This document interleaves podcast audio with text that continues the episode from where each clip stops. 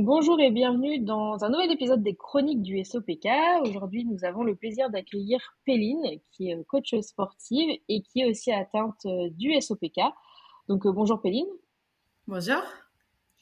Euh, merci d'avoir accepté de participer à notre, à notre podcast. Aujourd'hui, on va parler sport, activité physique, tout ça, tout ça, tout ça pour bien se mettre en condition et, et que ça rentre dans notre côté hygiène de vie avec le SOPK, parce que c'est super important. Donc, est-ce que tu peux, est-ce que tu peux te présenter, s'il te plaît? Alors oui, je m'appelle Péline, euh, je viens de Turquie, je suis née à Istanbul, euh, j'ai 32 ans, ça fait 5 ans que je vis en, France et j'ai fait les études de sciences politiques, j'ai un master de sciences politiques, mais hum, il n'y a pas longtemps, j'ai décidé de devenir coach sportive afin d'aider euh, ces femmes, les femmes atteintes de SEPK. Donc voilà, voilà. Et du coup, comment tu as été diagnostiqué du, SOPK Quel est ton, ton petit parcours avec le SOPK Alors moi, j'ai été diagnostiquée à 23 ans en Turquie, du coup.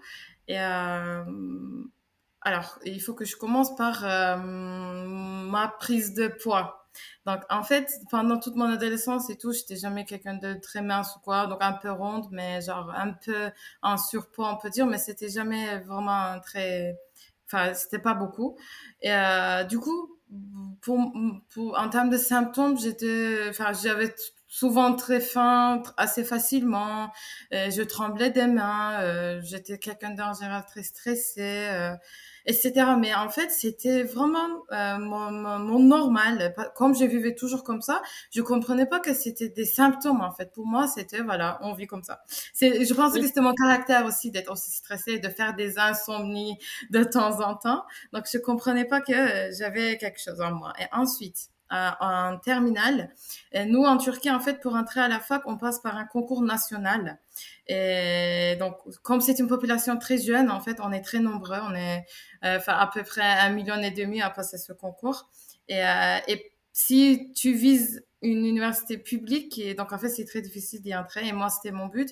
C'est pour ça en fait en terminale pendant un an en fait je me préparais à ce concours et en général c'est l'année où tout le monde prend du poids parce que on est tout le temps devant devant son bureau en train de bosser etc etc donc finalement j'avais pris 15 kilos et c'est à partir de là que, en fait, ma vie, elle a changé parce que finalement, j'ai réussi à entrer à la fac. Donc, c'était très bien. Je faisais des études que je voulais. C'était une université publique. Mais et pendant toutes les, mes années de fac, j'ai essayé de migrer, de perdre ces 15 kilos, mais ça partait absolument pas.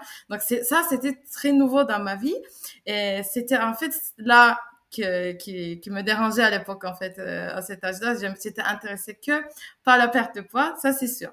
Donc, une fois que ça, ça, ça partait pas, je me disais, il y a un problème, qu'est-ce qu'il y a, etc. Donc, j'avais déjà ma cousine qui était diagnostiquée, il y avait, j'avais plein d'amis qui avaient été diagnostiqués une par une, mais moi, je me disais à quel moment, non, non, je suis concernée par ça. Alors que j'avais jamais mes règles régulièrement non plus. Mhm. Mais vu que ces kilos partaient pas, du coup, j'ai décidé d'aller voir un gynéco. Euh, donc, je, on m'a, très vite diagnostiqué. Dès que je suis allée voir un gynéco, après l'échographie, il m'a annoncé, vous, vous êtes atteinte de SOPK. Donc, ça a été plutôt facile. Et à partir de là, donc, on m'a dit que, voilà, il fallait que je change de mode de vie, il fallait que je perde du poids et que je mange bien. Mais pour moi, euh, enfin, je savais pas en fait ce que ça voulait dire manger bien, euh, etc. Changer de mode de vie, ce sont des concepts comme ça qu'on nous dit, mais en fait, j'avais, j'en avais aucune, aucune idée. Du coup, je suis allée voir une diététicienne. Je lui ai dit, je suis atteinte de SPK. Apparemment, il faut que je perde du poids. Alors, qu'est-ce qu'on fait? Du coup, elle m'a interdit toutes les glucides. Euh, j'avais plus le droit aux, aux, produits laitiers. Et du coup, je mangeais que des légumes et de, la viande. Et j'allais pas bien dans ma tête, en fait. C'était très, très restrictif. Mais par contre, j'avais perdu du poids très rapidement. Enfin, ah bah oui. D'un côté, j'étais contente, mais d'un côté, enfin, j'étais pas contente, en fait. Quand j'avais mes amis qui mangeaient du pain à côté de moi, je, je bavais, en fait, littéralement, j'avais envie de manger du pain. Donc, j'ai pu tenir que six mois. et au bout de six mois, j'ai commencé à manger, mais genre d'une manière déchaînée. Genre, je mangeais des, du pain, etc. Donc, en fait, cette diététicienne-là, elle m'a fait des, des, vraiment des dégâts psychologiques. Donc, en fait, c'est, je vous réponds ça. Vraiment, ne faites pas ce genre de truc. Et s'il y a une diététicienne qui vous interdit des choses, donc, écoutez pas. Donc, après ça, parallèlement à ça, en fait, euh, j'avais commencé à courir avec des amis, on avait fondé un groupe de course à pied, on courait de la longue distance, etc. Et dis-tout que je courais genre au-delà de genre 10 km, alors que manger aucun pain, euh, rien ah du tout en fait. Donc c'était très difficile. Euh, du coup, euh, donc j'avais tout repris de toute façon assez facilement, mais je continuais à courir. Euh, c'était devenu une activité de, enfin une activité sociale pour moi. Donc je voyais mes amis, on rigolait, on courait ensemble, après on buvait un verre. Donc c'était très bien. C'était une nouvelle découverte pour moi et même si euh, je enfin j'avais tout repris et que mon alimentation n'était plus, enfin comme il fallait, je continuais à faire ça parce que ça m'amusait vraiment. Mais mais je dois aussi dire que quand j'avais fait ce régime très restrictif et, aussi je, je courais, etc., en termes de mes symptômes, en fait, il y avait aucun, aucune différence. Je continuais enfin, à ne pas avoir mes règles régulièrement, etc. Il n'y avait pas vraiment un bénéfice derrière ça. Et euh, moi, c'est à partir du moment où j'ai déménagé en France, euh, et que j'ai commencé à, faire du sport régulièrement, mais qu'en même temps, j'ai trouvé une autre diététicienne qui était également atteinte de SPK et qui, qui m'a vraiment appris à manger à équilibrer, comment préparer des assiettes équilibrées, euh, écouter mon corps, écouter mes sensations, euh, et dans quel contexte, par exemple, je mange, qu'est-ce que je mange, quand je suis triste, qu'est-ce que je fais, etc quand, une fois qu'on a pu découvrir tout ça ensemble avec elle et que j'ai jamais arrêté le sport parallèlement, c'est vraiment au bout de un an ou quoi que j'ai commencé à avoir euh, mes règles régulièrement et à sentir que en fait ma psychologie aussi allait mieux. Donc en fait, c'est pour souligner que c'est quand vous faites du sport, au bout d'un mois, ça sera jamais le paradis. Donc ou alors quand vous commencez à manger équilibré au bout d'un mois, ça sera jamais ah, allez pourquoi j'ai toujours pas mes règles régulièrement? Ça demande vraiment du temps et de, de la régularité. Donc, c'est ça mon parcours SFK aujourd'hui. à force de faire du sport, finalement, j'ai découvert que je l'aimais tellement que euh, je voulais faire ça de mon métier et que je voulais aider de mon côté à cette population. Et donc, c'est comme ça que je suis arrivée là aujourd'hui. Ok, d'accord. J'avais juste une petite question du coup euh, en rapport avec du coup ton, donc, ton pays d'origine, donc la Turquie. C'est assez connu le SOPK là-bas. C'est quand même. Enfin, tu te fais facilement diagnostiquer. Est-ce que tu disais que tu avais quand même pas mal de personnes de ta famille, tes cousines, tout ça, qui étaient atteintes aussi du SOPK. Donc, c'est quelque chose qui est quand même euh, assez connu là-bas? Moi, j'ai l'impression que oui, parce qu'ici, je, j'entends souvent que les gens sont diagnostiqués très tard et que c'est elles vont chez les de chez les médecins, etc. Mais euh, elles n'ont pas leur diagnostic tout de suite et ça traîne, ça traîne. Et moi, c'est c'est 23 ans, je pense que c'est assez tard, mais c'est parce que moi, avant, j'étais jamais allée voir un gynéco pour euh, pour voir. Du coup, c'est, euh, je pense que euh, en Turquie, c'est assez rapide. Et comme je disais, mes amies, elles se faisaient diagnostiquer une par une. Et euh, c'est peut-être que en Turquie c'est plus courant parce qu'une gynéco ici en France elle m'avait dit qu'en Turquie c'était plus courant parce que en fait ça a une base génétique aussi. Du coup, euh, ben, je pense que nous on, on, a plus du coup on est on est plus facilement diagnostiqué. Effectivement, parce que 23 ans ça reste quand même assez jeune par rapport à en France où euh, c'est 30 ans généralement. ah d'accord. Ah, oui, oui, bah parce qu'en fait, les personnes, euh, quand elles sont assez jeunes, vu que c'est des symptômes euh, de type adolescence, euh, on les met sous pilule et du coup, ça, ça masque les symptômes. C'est quand les, la personne arrête la pilule qu'il va y avoir le diagnostic et généralement, c'est quand il y a envie d'un enfant que, que ça. Oui, oui, je vois ça. En fait, ça, c'est très différent en Turquie. C'est vrai que, par exemple, quand on m'a diagnostiqué de SEPK et qu'on m'a prescrit une pilule, Enfin, c'est, en fait, en Turquie, il y a vraiment une pression sociale à ce niveau. Quand j'avais dit à ma mère, par exemple, je l'avais appelée, ah, oh, le médecin me prescrit une pilule, elle me dit, j'allais aller voir la pharmacie du, dans le coin de la maison, elle me dit, précise bien que c'est le médecin qui te l'a prescrit et que c'est pour ton SOPK, etc., etc. Donc, en fait, c'est, il y a, il y a ce côté aussi, je pense que mm-hmm. l'utilisation de la pilule, c'est pas aussi courant en Turquie. Que, d'accord, ok. Ouais, c'est intéressant. C'est intéressant de, de, connaître un petit peu comment ça, ça se fait ailleurs. Ok, donc, euh, donc comme tu disais, tu as, commencé le sport avec la, du coup, la course à pied donc, pendant tes études.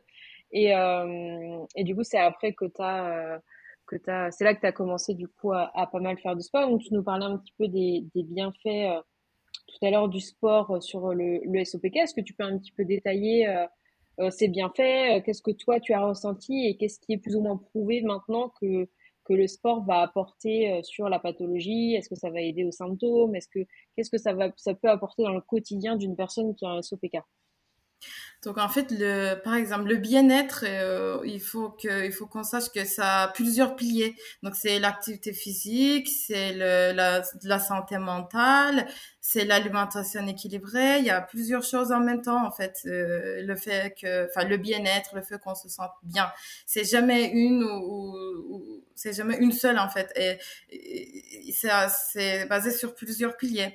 Et on peut pas prioriser l'une contre l'autre non plus. Donc c'est un ensemble. Alors, dans ce cas, euh, le sport, moi, je le vois comme un cercle, en fait. C'est un cercle. Il y a l'alimentation, le sport et la santé mentale. Euh, quand vous vous sentez bien, vous mangez bien. Quand vous mangez bien, vous avez plus d'énergie, donc vous faites plus de sport, etc. Donc, c'est comme un cercle. Et moi, en tant que coach sportive, j'interviens dans ce cycle par le sport. Et pour moi, euh, l'alimentation dans le SPK, c'est vraiment central.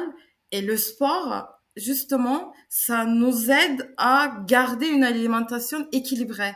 Parce que euh, je le vois très nettement quand je fais mes, sports, mes séances de sport régulièrement, ça, ça régule déjà ma glycémie. Donc en fait, je fais pas des crises de hypoglycémie, je fais pas des, je, je trempe pas de main, etc.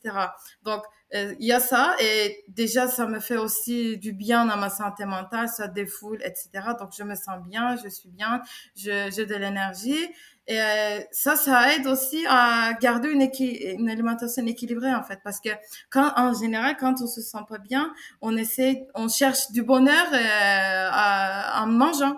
Et justement, en fait, pour moi, le sport, c'est le pilier qui va vous amener à la, une alimentation équilibrée qui est aussi au centre du SOPK. Euh, à part ça, euh, oui, enfin, bien sûr, euh, le sport, on sait que c'est c'est bien pour tout le monde, mais pour le, dans le cas de SOPK, comme nous avons des, relations très fragiles avec l'alimentation, etc., déjà c'est difficile de se sentir bien. Donc, euh, on, on, utilise tous les outils qu'on pourrait avoir pour se sentir bien et le sport, euh, c'est, ça reste central.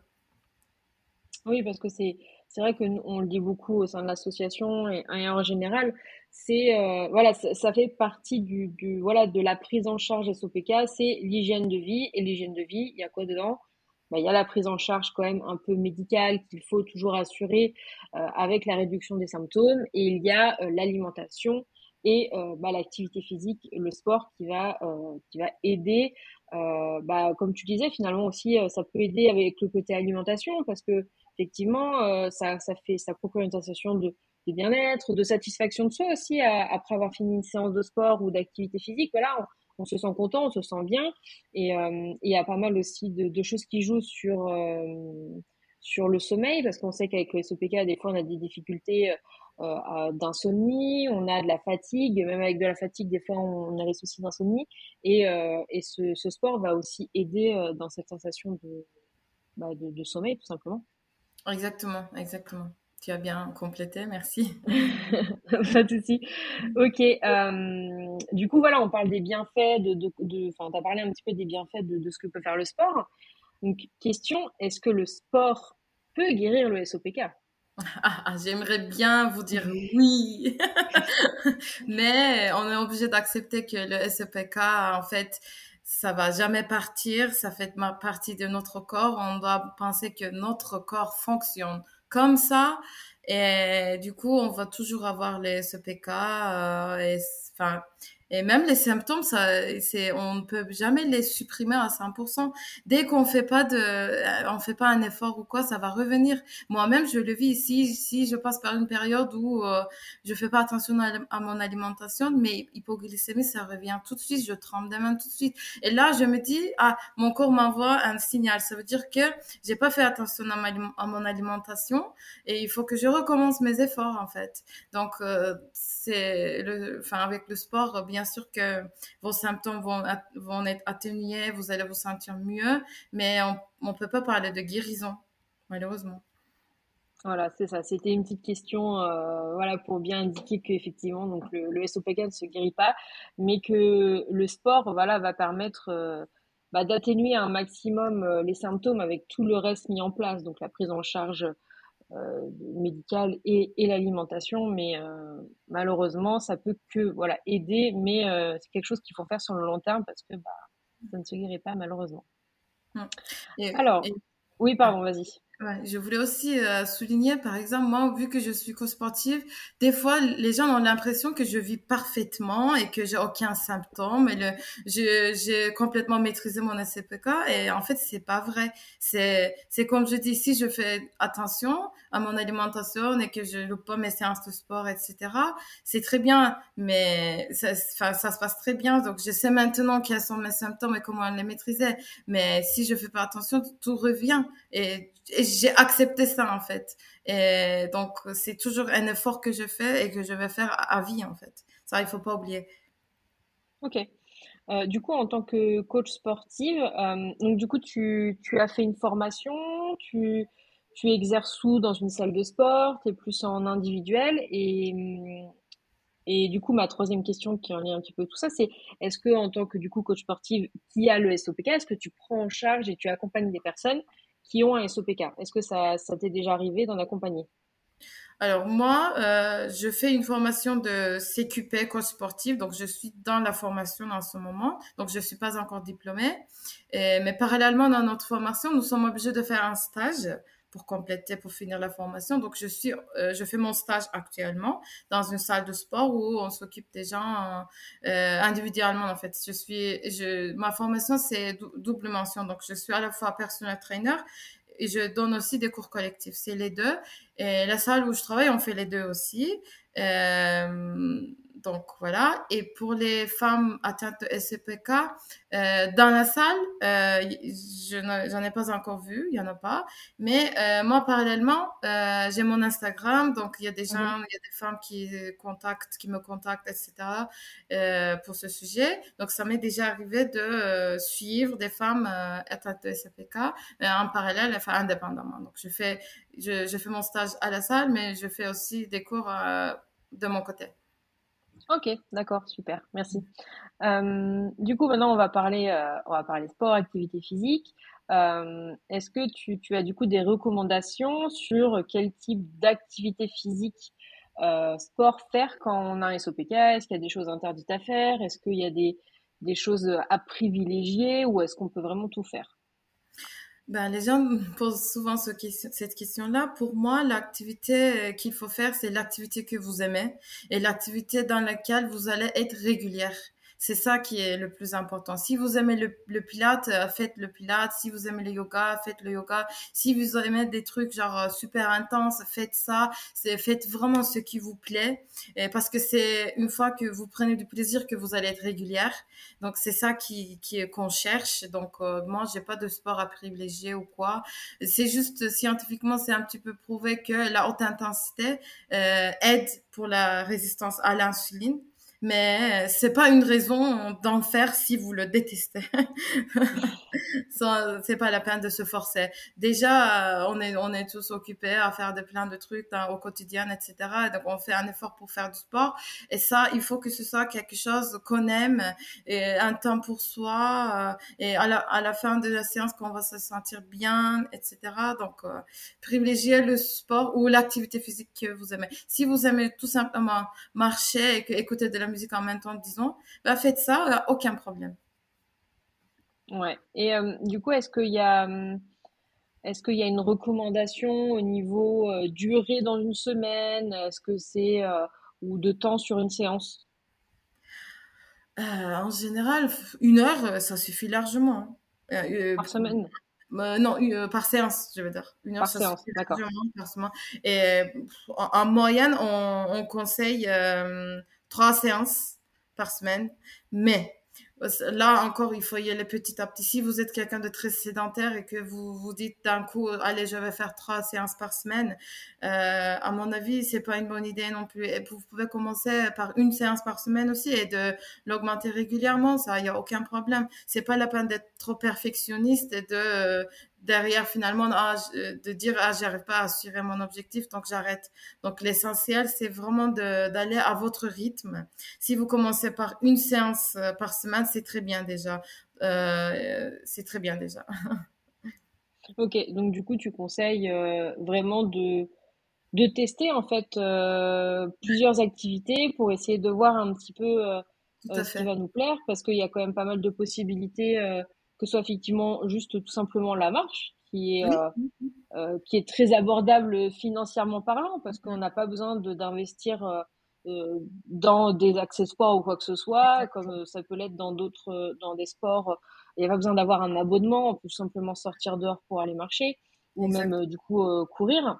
Mm. On peut euh, faire euh, vraiment, on peut aller faire de la natation, on peut aller à la salle de sport, on peut être dans un club euh, de sport, tennis, badminton, vraiment, vraiment d'autres. Alors après, c'est c'est aussi à, à, voir en fonction des personnes, parce qu'on peut faire aussi des activités chez soi.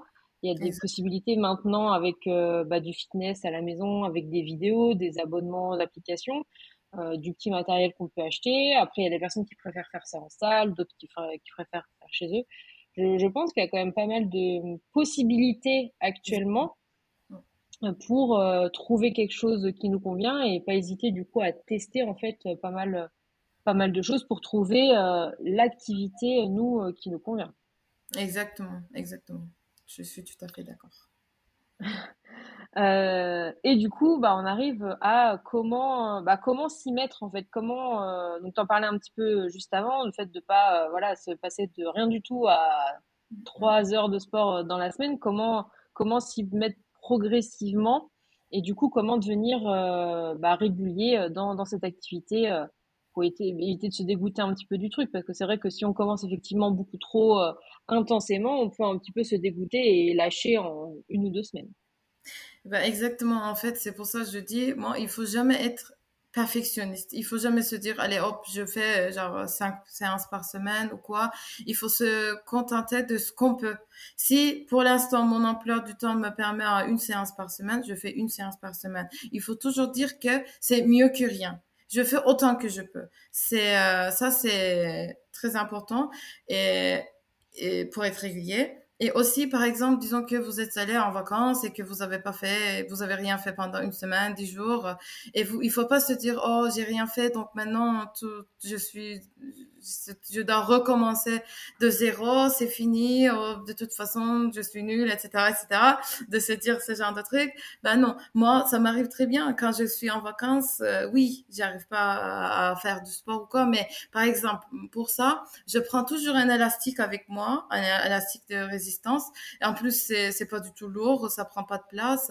Donc, si j'ai un peu l'occasion de faire quelque chose de 20 minutes, même ou 30 minutes, je fais des choses comme ça, je sais que ça va, ça fait, ça me fait sentir bien. Et euh, donc, vous pouvez faire ce genre de truc pour les vacances. Comme ça, vous, vous arrêtez pas complètement. Mais après, si vous avez pas envie de faire du sport pendant les vacances, euh, vous faites pas non plus. Il faut, il faut vraiment s'écouter et euh, faire ce qu'on peut de, son mieux. Et donc, c'est vraiment le perfectionniste, perfectionnisme en général qui fait que les gens arrêtent de faire du sport. Euh, ça, non, il faut pas faire ça. Il faut vraiment euh, se dire, ok, cette semaine j'ai pu faire une semaine, euh, une fois par semaine. Peut-être que la semaine prochaine je vais en faire deux, euh, comme ça. Enfin, il faut pas se, se mettre la pression pour en faire trop, trop, trop. Ouais, c'est vrai que bah moi je je peux parler un peu de mon expérience aussi, c'est que des fois voilà, je suis des programmes des programmes et c'est vrai que des fois ça arrive que il y ait une pause d'une ou deux semaines et c'est vrai que je me dis ah mince là euh, j'ai pas fait euh, ah là là c'est pas top et après je me dis ouais mais quand même t'as fait quand même un programme avant de huit semaines ou t'as fait toutes les semaines mais des fois faire une petite pause aussi ça fait du bien et je pense que le corps en a peut-être aussi besoin C'est possible, oui, oui, je suis, je suis tout à fait d'accord. ok euh, et du coup euh, Comment, comment trouver cette régularité avec les, difficultés du, quotidien en fait? Quand on a un SOPK, on a une pathologie chronique, des fois c'est pas toujours facile avec les douleurs, euh, les autres symptômes. Comment euh, garder un peu la motivation et, euh, et faire en sorte qu'on arrive à garder cette régularité? Bah, pour moi, pour garder cette régularité aussi, en fait, il faut, il faut toujours écouter son corps et écou- écouter ses sensations. Quand vous faites du sport, à la fin de la séance, je suis sûre que vous vous sentez mieux, vous, vous êtes heureuse, en fait, à la fin d'une séance. Et ben, si vous pensez toujours à ces sentiments-là que vous avez à la fin de la séance, c'est trop facile, c'est beaucoup plus facile en tout cas, de faire une séance encore ensuite. Et quand vous êtes fatigué, que vous vous sentez pas de faire du sport, si vous vous dites, ah, je sais que ça va me faire du bien, je sais qu'à la fin, je vais me sentir bien, et ben, dans ce cas, vous vous forcez à la faire, en fait. Et, encore, euh, oui, d'accord, avec le CPK, la perte de poids, etc., ça peut être important et ça peut être parmi votre but. Mais si vous faites du sport uniquement pour ça, c'est impossible d'être régulier parce qu'on sait aussi que oui, il faut perdre du poids, mais en même temps, c'est pas facile non plus. C'est difficile de perdre du poids, donc des fois on essaye, mais on y, on y arrive pas, on comprend pas pourquoi, etc. Et si je fais du sport uniquement pour perdre du, du poids, le, le jour où j'ai, j'ai pas vu de différence sur la balance, ça va me dégoûter, je vais me dire, ah, ça sert à rien ce truc, je vais arrêter de faire du sport. Alors que si mon but, c'est uniquement de me sentir bien, je vais toujours continuer à faire du sport parce que je vais toujours me sentir bien en faisant du sport. Donc euh, euh, voilà, si on se concentre sur nos sensations, euh, déjà ça, ça va nous aider à être régulière. C'est pour ça que j'avais donné l'exemple des vacances, parce que moi, je sais qu'au bout de 3-4 jours sans sport, et c'est sûr qu'en vacances, je mange pas comme je veux, parce que je mange toujours à base de légumes et que ce soit chez les gens, que ce soit dans les restos, il y a rien qui est à base de légumes, c'est toujours à base de féculents. et du coup, les gens mangent vraiment à base de riz ou de pâtes. Et ça, ça me convient absolument pas. Et du coup, mes hypoglycémies, mes tremblements de terre, ça revient. Tremblement de terre, désolé. Tremblement de, tremblement de terre. c'est parce qu'en fait, comme je viens de Turquie et qu'on parle pas mal de tremblement de terre en ce moment, bref, euh, tremblement de main, ça revient. Je commence à me sentir vraiment fatiguée, mais une fatigue euh, impossible de bouger même les mains, etc. Donc c'est euh, ça. Là, je me dis ah j'ai vraiment besoin d'une séance de sport. C'est pour ça que j'ai toujours mes élastiques ou quoi. Donc, je fais un petit truc, une, une demi-heure ou autant que je peux. Après, je vois, je sens tout de suite ce soulagement, cette fatigue part, etc. Donc, euh, voilà, c'est comme je me concentre sur mes sensations que euh, je suis régulière au sport. Oui, c'est ça. Tu t'en as arrivé à un moment, en fait, où où tu as tellement ancré ça dans ton quotidien que ça vient limite à te manquer à des moments et tu en, as besoin en fait euh, dans ton dans ton quotidien, dans ton euh, bah dans oui, ta prise en charge de ton SOPK, ça en est devenu une nécessité en fait et tu tu ressens le besoin à certains moments quand, quand tu sens que en fait on n'a pas fait depuis longtemps. Mmh, mmh, exactement. Ok, et du coup, bah, maintenant, on va partir, on va parler de notre euh, dernier point qui est du coup l'acceptation de, de la pathologie, euh, bah, j'imagine grâce au sport. Oui, mais ce que je veux dire euh, pour l'acceptation, c'est en fait Déjà, moi, pendant, enfin, toute mon adolescence, on va dire euh, que j'étais intéressée que par la perte du poids et que vu que c'était difficile de perdre du poids avec cette pathologie, je, je me sentais maudit. Je me sentais vraiment maudit. Je me disais, pourquoi j'ai cette maladie? Pourquoi les gens, ils mangent, elles mangent ce qu'elles veulent, genre les femmes, disons, elles mangent ce qu'elles veulent, elles mangent du chocolat, etc. Alors que moi, dès que j'en mange, je grossis, j'en ai marre, j'en ai marre, je veux pas, je veux pas cette pathologie, etc. Pourquoi moi et pas les autres? C'est, j'ai passé, je me suis pourri la vie comme ça. Et une fois que je me suis dit, bon, j'ai ça, euh, rien à faire, je l'accepte. Je veux dire que mon, mon corps fonctionne comme ça et je vais essayer de donner au maximum à mon corps ce dont il a besoin euh, en acceptant cette pathologie et que en fait à partir de là que j'ai j'ai commencé j'ai arrêté en fait de faire un combat contre mon corps mais de le, mais j'ai commencé à le prendre comme un allié avec moi et j'essaie de le, de le nourrir, de le, de prendre soin de lui, etc. Donc c'est plus un combat contre, je fais plus un combat contre lui en fait. Mais j'accepte cette pathologie, je sais que je vais l'avoir pendant toute ma vie. Donc en fait, j'ai toute une vie devant moi pour apprendre euh, comment à la gérer. Et, euh, et voilà, donc je l'accepte totalement.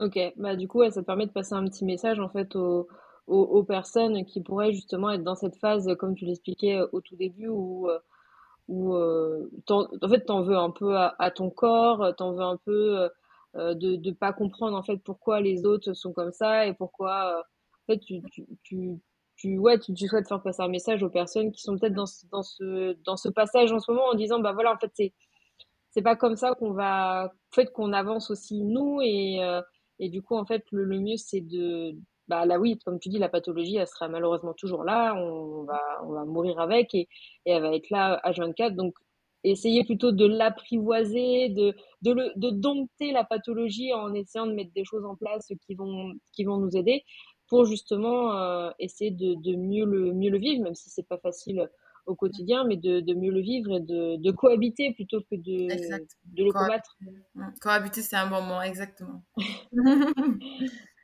Ok, euh, donc on a vu un petit peu tous les points qu'on va aborder. Je sais pas si tu as d'autres choses à rajouter, euh, des conseils supplémentaires, euh, des petites choses en plus qui te viennent comme ça. là, c'est juste, j'aimerais dire que pour l'alimentation, ne, ne, ne vous interdisez jamais rien.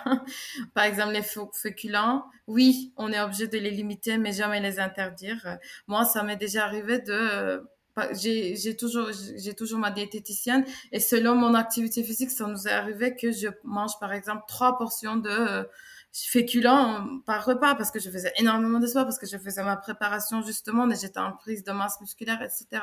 Donc, ce que je veux dire, euh, on peut, on, il faut jamais interdire, mais il faut juste savoir doser en fait. Mais bien sûr que maintenant je fais pas autant de, je suis pas en masse, euh, prise de masse musculaire et que je mange pas autant.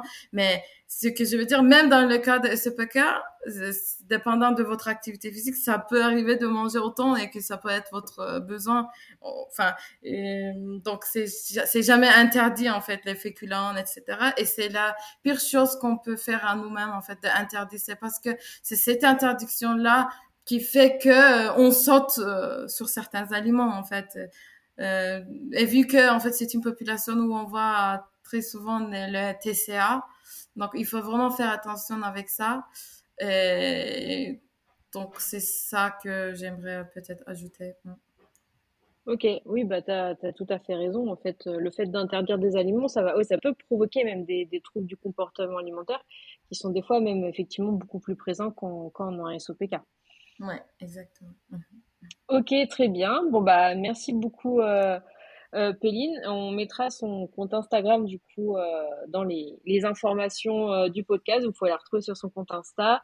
Elle donne pas mal de conseils et tout sur son compte, donc n'hésitez pas à aller la suivre. Et puis bah bah merci beaucoup Péline d'être intervenue donc aujourd'hui pour cet épisode sur notre podcast. C'est quelque chose qui, qui me touche particulièrement parce que je, je fais pas mal de sport et, et des fois c'est pas évident d'en parler, même si on en parle, on essaye d'en parler régulièrement sur l'association, l'activité physique. Des fois, il y a des, des choses qui, qui disent que c'est pas bien de faire trop de sport, ce genre de choses, alors que finalement ça quand même, ça apporte quand même un bien-être euh, au quotidien et ça, ça apporte euh, voilà que du plus euh, dans la prise en charge de la pathologie. Donc bah merci beaucoup d'avoir été avec nous et, et à très bientôt. Merci.